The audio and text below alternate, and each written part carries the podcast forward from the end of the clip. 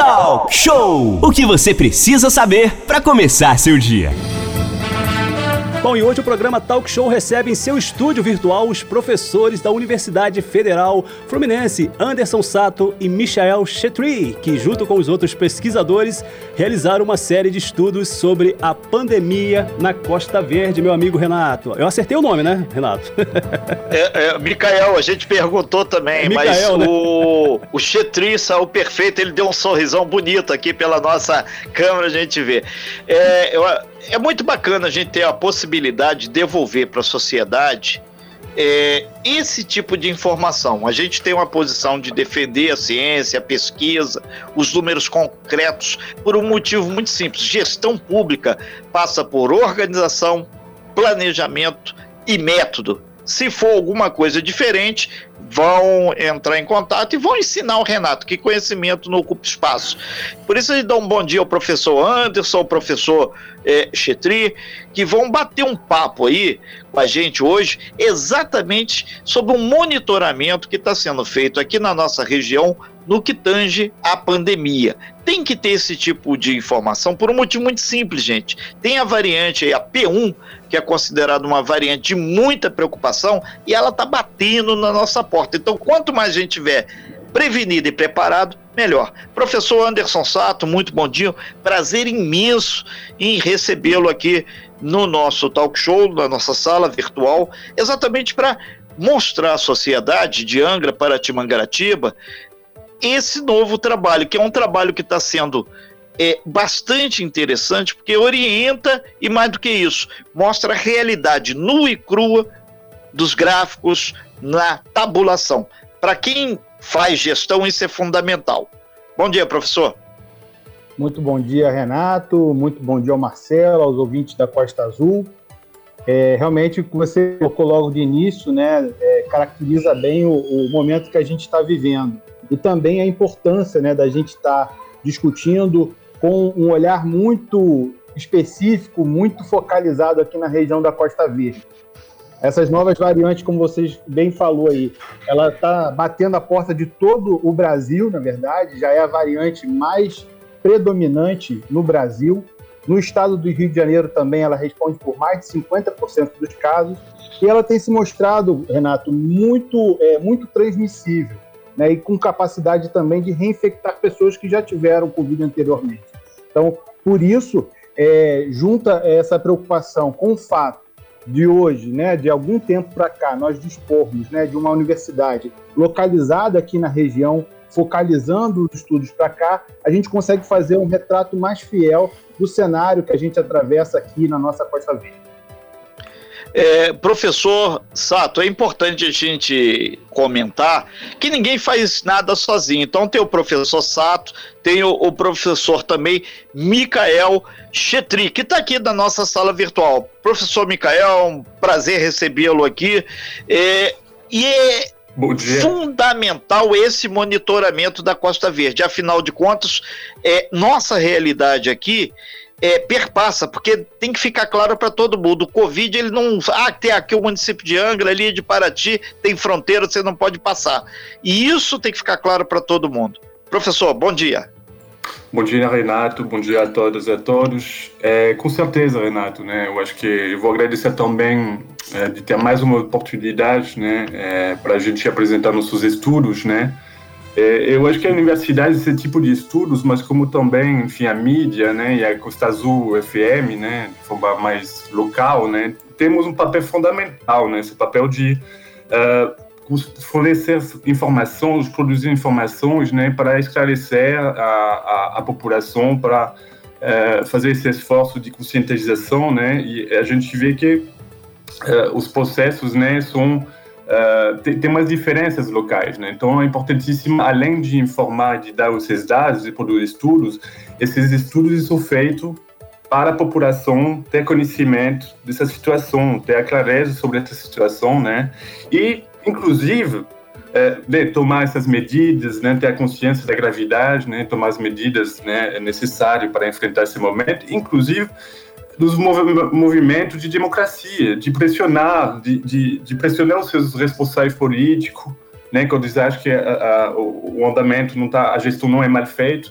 Né? Então, acho que universidade, esse tipo de estudo, junto com as mídias, né, com a Costa Azul aqui, né, é, é importantíssimo nesses né, momentos, né, de poder falar, de poder uh, transmitir nossas informações para a população, né. Então, eu acho que estamos num papel fundamental aqui, né, e eu agradeço, né, mais uma vez a oportunidade aqui que nos é dada para a população da Costa Verde, os ouvintes uh, das, da, da Costa Azul, né, uh, ter essas informações e poder, né, tomar decisões em funções de, de, de dados, né, real. Professor Chetri, por isso que está sendo recomendado às prefeituras, leia-se, os secretários de saúde, suas equipes, e hoje em dia está muito na moda esses comitês científicos que muita gente fala e pergunta quem é o comitê científico, para que esses números, essas tabulações é, aqui da nossa região sejam compartilhadas. São informações que podem sinalizar para a mudança de até mesmo algumas áreas de postura. A gente registrou que a vacinação é importante, mas a adoção de alguns critérios faz com que possa ser barrado um pouco a pandemia. Muito se discute a questão dos decretos. Ah, congela uma área, não congela, faz lockdown, não faz lockdown.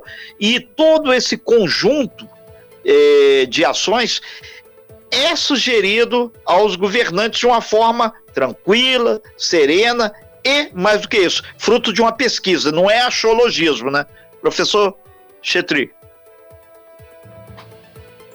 Não, com certeza, né? Eu acho que é, não tem uma solução né, isolada, né? E, e, um trabalho de conjunto, né? Nenhuma pessoa, nem a população sozinha vai conseguir né, lidar com, com essa situação, nem os governados uh, sozinhos com apoio, sem o apoio da população vai conseguir é, lidar com essa situação. Então, é um trabalho coletivo e isso implica uma colaboração entre várias é, entes, vários né, organismos, né, várias instituições que, que tem que né, ir no mesmo sentido, né?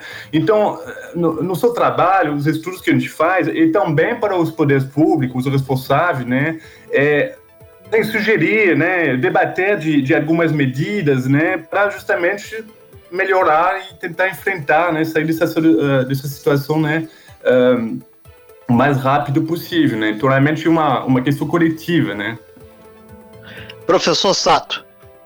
Então, complementando um pouco o que o professor Micael acabou de colocar, e você também, Renato, fez um, belo apontamento aí, dessa relação que para o vírus não existe fronteira, né? Nós temos aqui os limites, né, muitas vezes estabelecidos políticos, mas para o vírus ele não está enxergando esses limites. Então, até por conta disso, se faz cada vez mais necessário adotar medidas de maneira conjunta, em aspectos mais regionais. Até porque os pacientes de um, de um município pequeno, é, eles acabam sendo internados em outros municípios que têm um suporte hospitalar mais robusto, como é o caso de Angra dos Reis, mais centralizado, em relação aos municípios de Mangaratiba e Paraty, que têm sistemas de atendimento não tão desenvolvidos quanto o de Angra. Né? Então, por isso, a gente até colocou em nosso relatório a proposta de criar um comitê regional para articular as ações entre essas prefeituras para evitar embates e que eles adotem critérios similares, né? de, ou de movimentos de flexibilização ou de restrição, de maneira coordenada porque essas diferenças, né, muitas vezes entre os municípios, dificultam. A gente tem visto algumas entrevistas aqui, inclusive na rádio, mostrando essa, esses atritos que às vezes acontecem entre as prefeituras. E sobre os critérios, eles são muito fundamentais. Né? Os critérios com base em que tomaremos uma decisão de manter medidas restritivas, flexibilizar em algum grau, quando isso deve ser feito. Então, esses critérios têm que ser múltiplos e não focar apenas na capacidade, né, na, na taxa de ocupação hospitalar. Porque, na verdade, a taxa de ocupação hospitalar é um parâmetro muito importante. Mas se a gente não tem aqui atrás, né, na, vamos dizer assim, no trabalho de base, trabalho assim de é, é, mais fundamental, de ter um efetivo controle do contágio, a gente, infelizmente, vai continuar com esse ritmo alucinado, na verdade, que a gente está tendo de mortes no Brasil. A gente está falando aí de uma média de mais de 2.500 óbitos por dia no Brasil. Na nossa região, temos tido também um, um, aumento muito significativo no número de óbitos nesse período mais recente. Só ontem, Mangaratiba, município nosso vizinho aqui, um pouco mais de 40 mil habitantes, registrou seis óbitos. É muito significativo isso. Angra, três óbitos ontem. Então a gente tem que frear esse processo, porque não adianta apenas ter leito, a doença por si só é extremamente grave. E como a gente freia? Fazendo tudo certinho, usando a máscara, higienização, evitando aglomeração. E é para fechar esse bloco, a gente ia pedir aos professores, caso vocês podem aguardar, por gentileza, dois minutinhos, a gente vai fazer um intervalo aqui, em seguida a gente volta com vocês. Mas antes disso, Marcelo, aquela a gente abriu o programa falando que muitas vezes as pessoas acreditam com a esperança vem de cima, vem do ar. Então o helicóptero, a águia, o 01 do governo do estado entregou já as vacinas lá em Barra do Piraí. A gente está monitorando ele aí com o apoio do nosso grande Manolo Jordão, né? O comandante Adonis, que está lá no comando da aeronave, já vai passar lá de em Barra Mansa, decolando depois de Barra Mansa, segue para Paraty, vai invertir lá em Paraty, entregando as vacinas e vai fechar a missão dele aqui em Angra dos Reis, pousando aqui em Angra, possivelmente lá no estádio municipal, e deixando 4.470 doses contra a Covid. Aqui você tem informação correta em tempo real. Ela também vem pelo ar. Fica ligadinho, não tem nosso aplicativo? Vai aí, abaixe o aplicativo, baixe, bota seu celular que você vai ficar mega super informado. São nove horas e um minutinho, vamos para o intervalo rapidinho e depois a gente volta destrinchando mais essa questão aí desse trabalho científico e fundamental para estruturar o combate à pandemia. De volta ao Talk Show aqui com música e informação e a gente está recebendo aqui na nossa sala virtual os professores Anderson Sato e Mikael Chetri. Grande Renato Aguiar. Sim, e o papo é exatamente aí esse monitoramento que os professores, assim como outros técnicos, outros pesquisadores têm feito sobre a Covid-19. Tem que ficar claro para todo mundo que não é só é, você ir lavar sua mão. Tem todo um trabalho por trás disso também. E tem a questão do comitê científico e a ciência, gente. O cara, a gente está no ano 2021. Tem no mínimo 2021 anos onde alguém pesquisa, alguém avança e a ciência não para. Então, se você busca uma alternativa tem que estar pautado em alguma coisa concreta. E nesse sentido, o, o, professor Anderson Sato, esse monitoramento que vocês têm feito aí está no relatório já 06 do monitoramento da Covid aqui. A gente detecta no nosso dia a dia, eu, Marcelo, Manolo, Aline, todos, que é um crescimento. Vacina chegando? Sim, mas existe muito mais coisa e esse monitoramento é, esse relatório ele sinaliza isso, inclusive para a velocidade da vacinação, né? Professor Anderson. Sim, então, nesse sexto relatório, Renato, é, nós fizemos um recorte aí a partir do dia 6 do 4, né, 6 de abril agora, comparamos com 14 dias atrás, e a gente observa vários indicadores é, sinalizando o agravamento da condição. Né? Indicadores epidemiológicos, né, como é, o número de mortes, por exemplo, em Paraty e em Mangaratiba, tivemos crescimento acentuado. O número de hospitalizações, de modo geral, também aumentou bastante. Em Angra, nós tivemos um aumento de mais de 26% né, nesse período da comparação dos 14 dias. A curva está ainda na ascendente, bastante acentuado. E Paraty, por exemplo, dobrou o número de pacientes internados no período. Então, assim, quando a gente pega esse cenário, a gente percebe que ainda não existe uma clara tendência, nem sequer de estabilização ou de redução. Então, por isso a gente faz a sinalização, que é importante manter as medidas né, de contenção do contágio. Hoje, mais cedo, por exemplo, saiu um relatório específico da cidade de, do Rio de Janeiro, também fazendo essa sinalização. Seria muito precoce gerar qualquer processo de flexibilização nesse momento, porque a gente ainda não tem nem sequer uma, uma, uma clareza que esse processo, esse, é, esse período de restrição que foi estabelecido aí nas últimas, na última semana, ele gerou já os resultados. Para termos base científica para adotar uma decisão, a gente precisaria acompanhar por mais algum tempo essa, essa, esses números. É, professor Anderson Sato, a gente até aproveita aqui a carona aqui do, do professor Micael Chetri para fazer uma pontuação. Marcelo trouxe aí para gente essa questão do, dos números do IBGE que não serão mais feitos é, atualizados esse ano, porque existe uma certa dúvida, uma certa interrogação se realmente teremos o censo. E todo o mapeamento que é feito um combate uma pandemia, uma doença, ou até mesmo para fazer uma campanha de imunização contra a gripe, que é o caso que vai acontecer, precisamos de números concretos. Quantos somos, onde estamos e por faixa etária. E isso o IBGL mapeia de 10 em 10 anos tudo. Ou seja, teremos números defasados. Isso vai fazer uma ameaça à política pública de saúde, certamente, né, professor? Não, com certeza, Renato. É, isso é uma notícia muito, é, muito triste, muito, muito problemática, né, para, é, para um país, né, enfim, de forma geral, né, nenhum país do mundo fica sem censo, né. A gente entende que a situação é, é, é complicada nesse momento, né. O censo 2020, que inicialmente devia acontecer em 2020, é, foi adiado para 2021 por causa da pandemia, mas aqui é uma redução, né, de mais, como você falou, 90% uh, do orçamento, que inviabiliza de forma concreta a realização desse censo, né? Então, isso é mais uma negação da ciência. A gente está nesse momento, né, o, uh, a gente uh, quer não estar preocupado a saber quem são Uh, quem somos, quem são os brasileiros, né?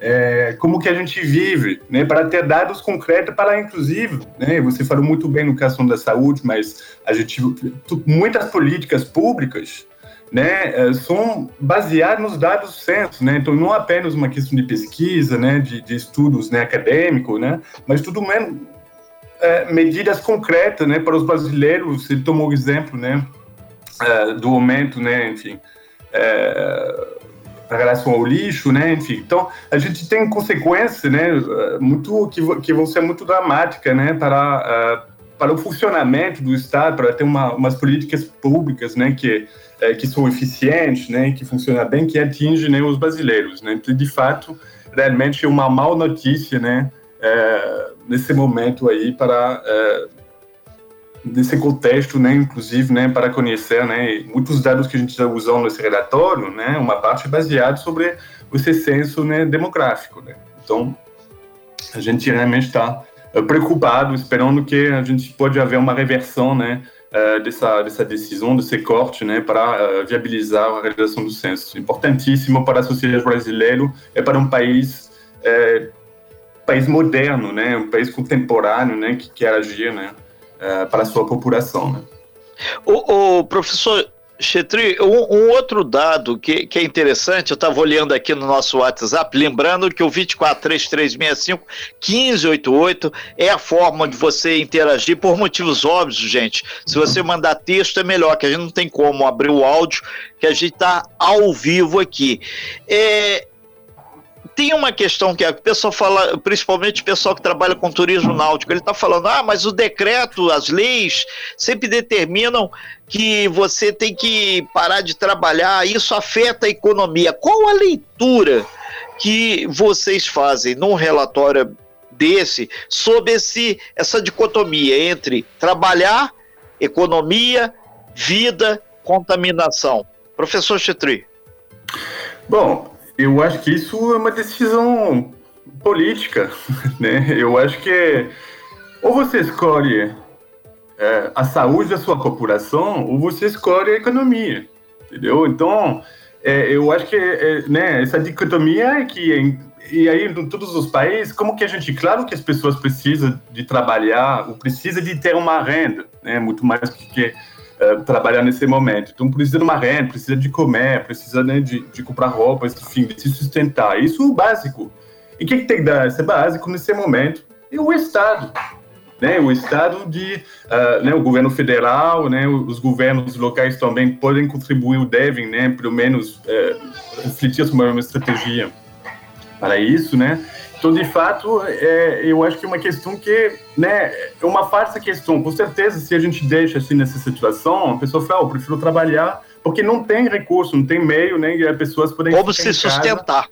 de se sustentar. E isso que a gente vê em todos os outros países que adotaram esse lockdown, né, que teve uh, uma, um peso importante, uma intervenção importante do Estado, né, uh, para manter a renda né, uh, das pessoas, para permitir a elas fazer esse distanciamento social. Se a gente não dá as possibilidades às pessoas, com certeza as pessoas não, não podem ficar em casa.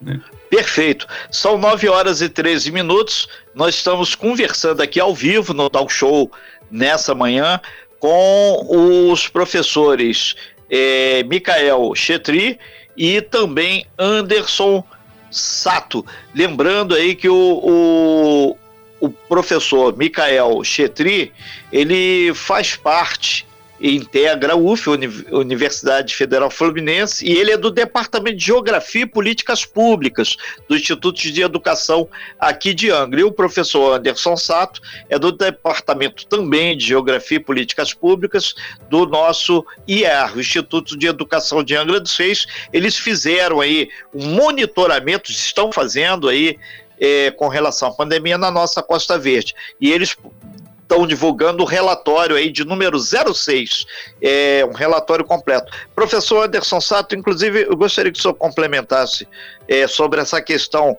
da sobrevivência, como a pessoa pode se manter, é uma questão de que, no meu ponto de vista, de políticas públicas mesmo, e tem um outro detalhe que é importante. É, se lá atrás o Brasil tivesse apostado na ciência, na vacinação, eu acredito que a gente estaria hoje, no dia 9 de abril, colhendo resultados diferentes nos números, seja oficiais do Ministério da Saúde ou os extraoficiais dos veículos de comunicação. Professor Anderson Sato, inclusive pergunta, eh, tem muita gente perguntando onde pode acessar esse relatório, Renato? É isso, por favor. Professor Anderson Sato. Então, vamos começar da, da última pergunta, né? Da, Sim. Do último apontamento. É, essas informações, esses dados, né, os gráficos, mapas, estão todos disponíveis no site né, da, da UF aqui de Angra dos Reis. Domínio público, né? Isso, domínio público, né? Pesquisa com recursos públicos e a gente faz esse trabalho de devolver à sociedade né, a, o conhecimento. Como você bem falou, Renato, conhecimento não ocupa espaço e também tem um, o conhecimento ele tem uma característica muito especial, porque é, a partir do momento que a gente passa para o próximo, a gente não fica sem ele. Então a gente vai criando um, conhecimento coletivo. Os dados estão disponíveis no site da UF, que é o www.ier.uf.br.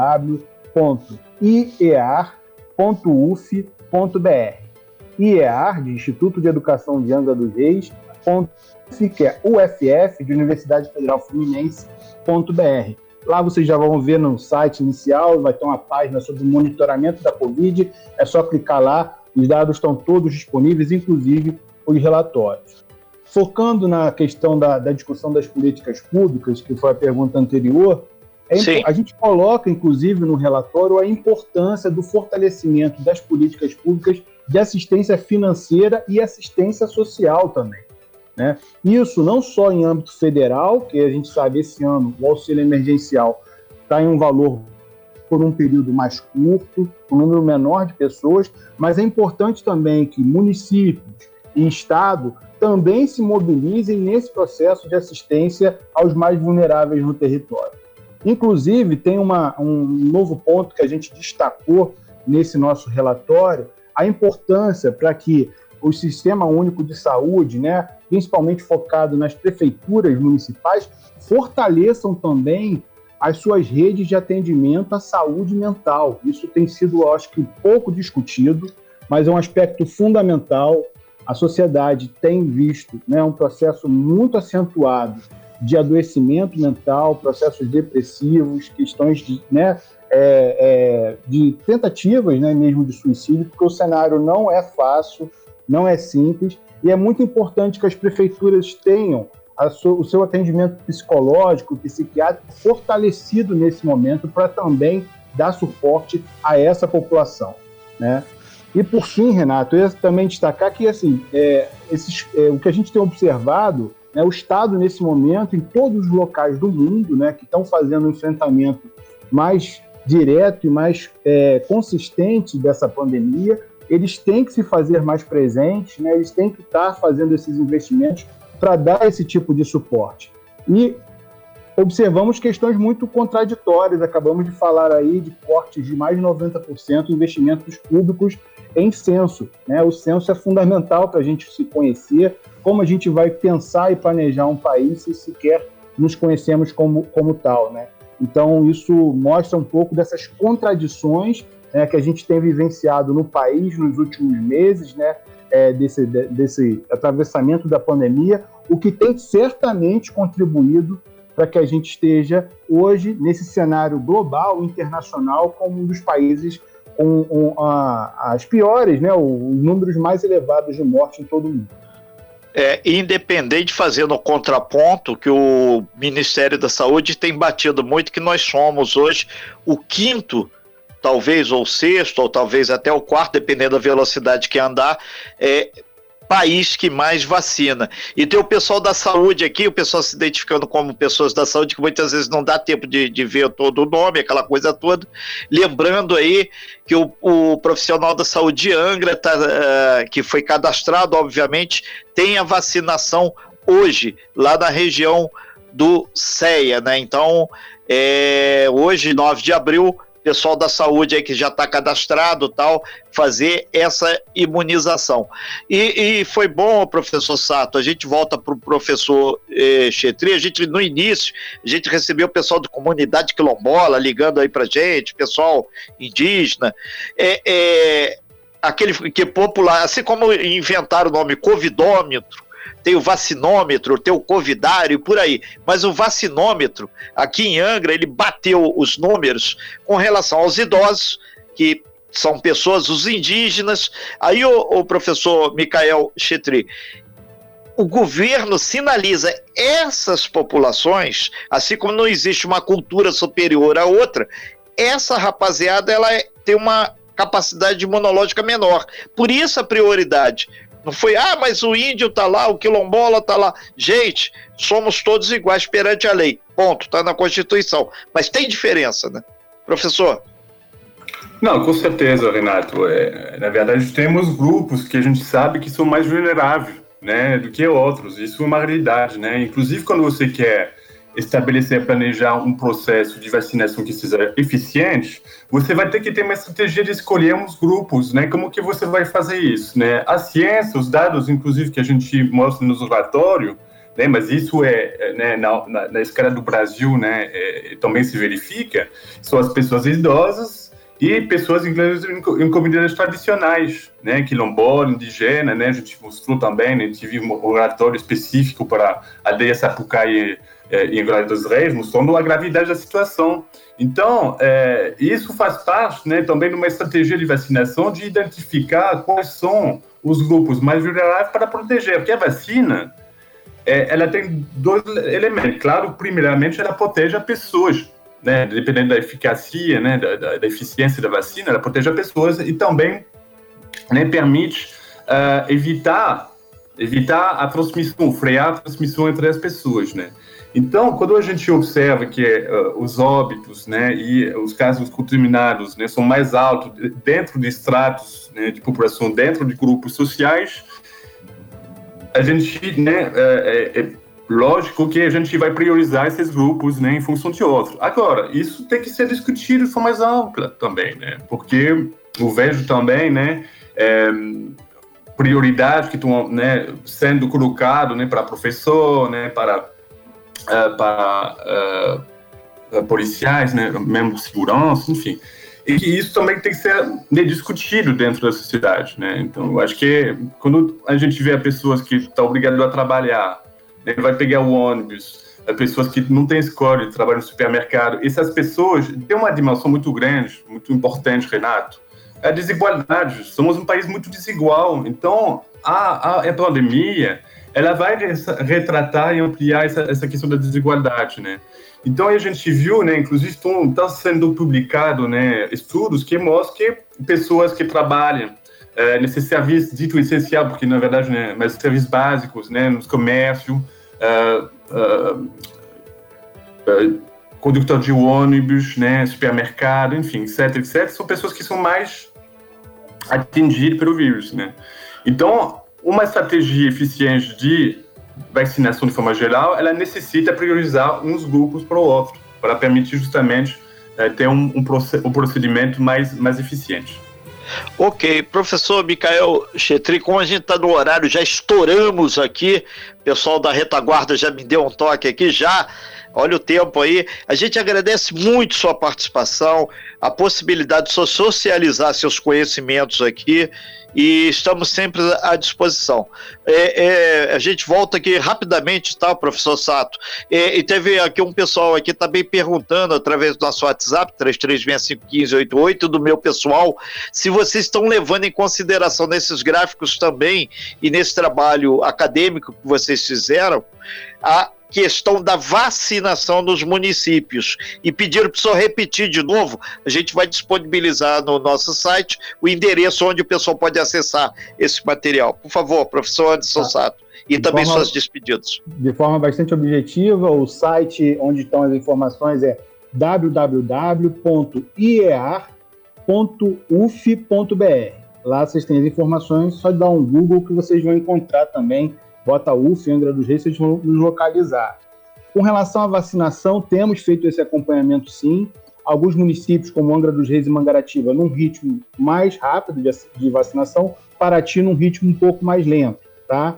O que a gente destaca também no relatório, Renato, é devido à complexidade do território da Bahia da Ilha Grande, temos muitas comunidades isoladas, né, em locais de dificílimo acesso.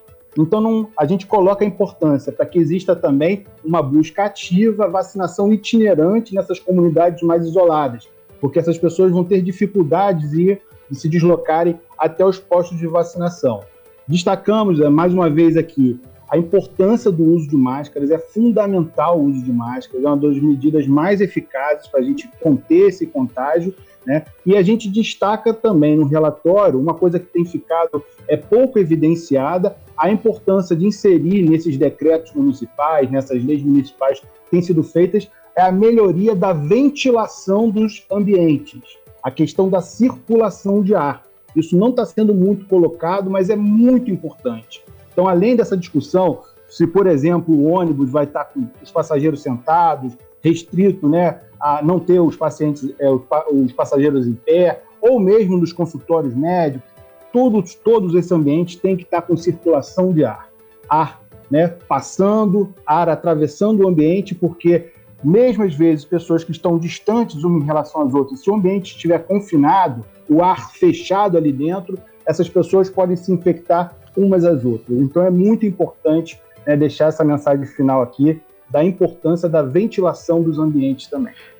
Ok, então a gente agradece bastante ao professor Anderson Sato, o professor Micael é, Chetri, a gente lembra também que a, mandar aqui a, a, professora Mônica Richter também colabora aí nesse trabalho, né? Então tá aí o tributo. A gente falou sobre o monitoramento que tem sido feito pelos pesquisadores sobre a situação da Covid na nossa Costa Verde. Angra, Paraty, Mangaratiba, onde tem todos esses dados, onde você pode pesquisar isso no site da UF, IEAR. Vai do Google, bate lá, você vai ter tudo mastigadinho, muito interessante e a gente vai divulgar também lá no nosso site. Senhores, muito bom dia, muito obrigado use sempre máscara, higienização nas mãos. E foi ótimo só falar sobre essa questão do ambiente arejado. A gente vai trabalhar bastante isso aí.